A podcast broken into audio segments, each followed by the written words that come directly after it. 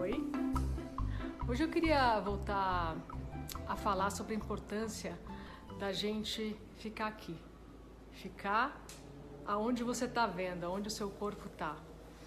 É, essa, essa lembrança de voltar para cá, né, de sair, sair da, do, do voo, do, do, da identificação com o pensamento que a gente vai, né?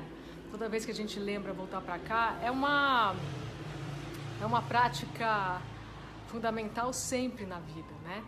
Mas para esses momentos de, de maior preocupação, mais sofrimento, é, que os pensamentos de medo muitas vezes, de, de não saber o que vai acontecer tomam conta da gente, né?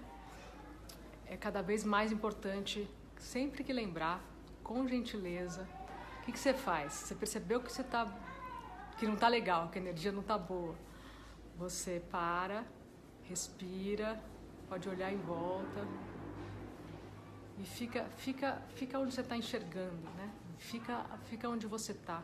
Que na realidade essa é a única, única realidade que, que é real, que existe.